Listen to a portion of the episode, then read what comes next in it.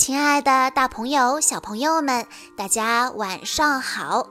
欢迎收听今天的晚安故事盒子，我是你们的好朋友小鹿姐姐。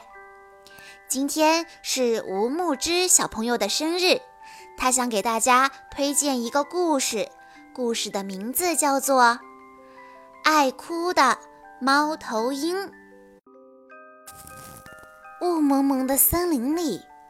突然传出了一个可怕的哭声，呜呜！难道是威尔伯老狼又回来了吗？动物们想。但是不可能啊，因为这只老狼已经去世了好长好长时间了。不管怎么样吧。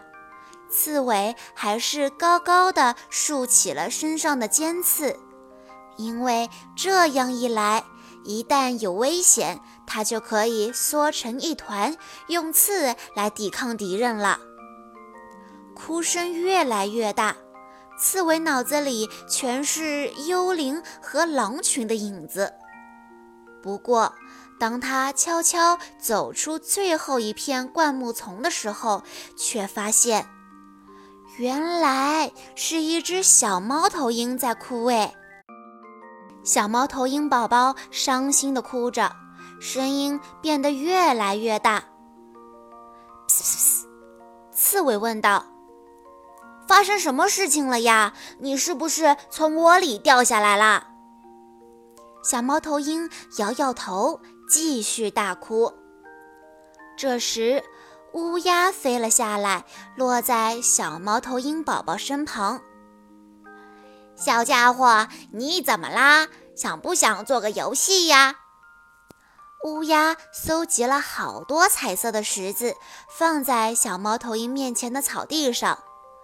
来吧，来吧，我们来玩扔石子的游戏，好不好？但是猫头鹰小宝宝摇摇头，仍然哭个不停。松鼠也蹦蹦跳跳地来到了猫头鹰宝宝身旁。发生了什么事呀？你是不是饿啦？松鼠把一个好大的坚果塞进了小猫头鹰的嘴里，可这个小宝宝把果实吐了出来，继续大哭。猫头鹰不吃坚果，只有你才吃呢。刺猬和乌鸦异口同声地说：“这时，胖胖的鼹鼠也从土里探出了头。怎么啦，孩子？过来，不要哭了，我给你一些好玩的东西。”在草地上忙碌了一阵以后，鼹鼠带着一个彩色花环回来了。他把花环戴在猫头鹰宝宝的脖子上。可是小家伙还是摇摇头，继续大哭。这时，鹿角甲虫晃动着它的大螯，慢慢地走了过来。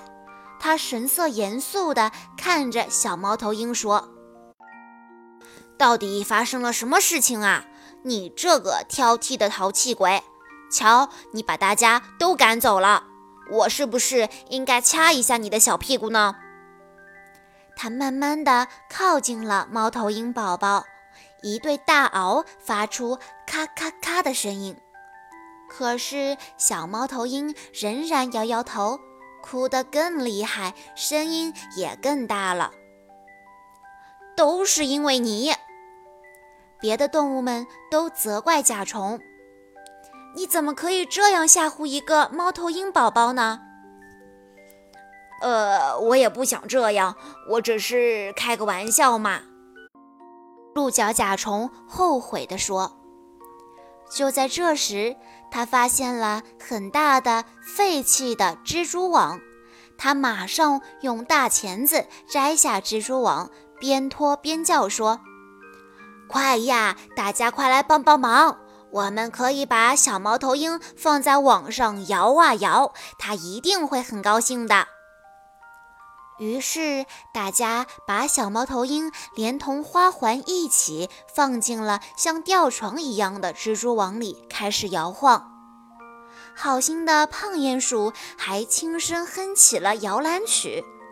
可是小宝宝还是不停地哭着，直到它突然飞出了这张吊床，它扑腾着飞到了妈妈的翅膀下。猫头鹰妈妈紧紧地抱住小猫头鹰，问：“好啦，你是我的小宝宝吗？你又大哭了，对吧？出什么事儿了吗？”刺猬、乌鸦、松鼠、鼹鼠、鹿角甲虫都竖起了耳朵，他们对问题的答案也很好奇。这时，猫头鹰宝宝停止了大哭。他从左向右的看了看每一个陌生的朋友，小声地说：“嘻嘻，我不记得我为什么哭了。”各种吃喝玩乐的方式都用尽了，猫头鹰宝宝就是不买账，反而越哭越大声，直到猫头鹰妈妈的到来。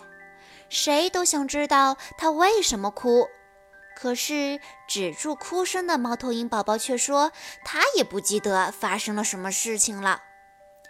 这个简单却又温暖可爱的故事，教会父母在教育的过程中应该尽量用爱心和耐心来引导，也让宝宝们学习到，哭是可以的，但绝对不是解决问题的好方法。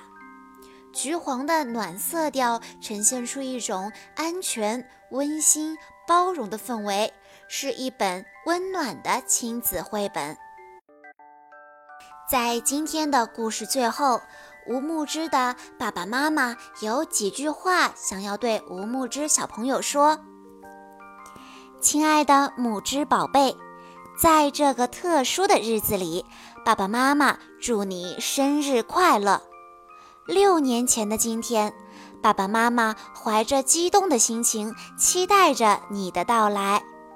妈妈记得看到你的第一眼，是个漂亮的双眼皮宝宝哦。一路走来，我们母女相处得很愉快。谢谢宝贝，教会我如何做一名合格的母亲。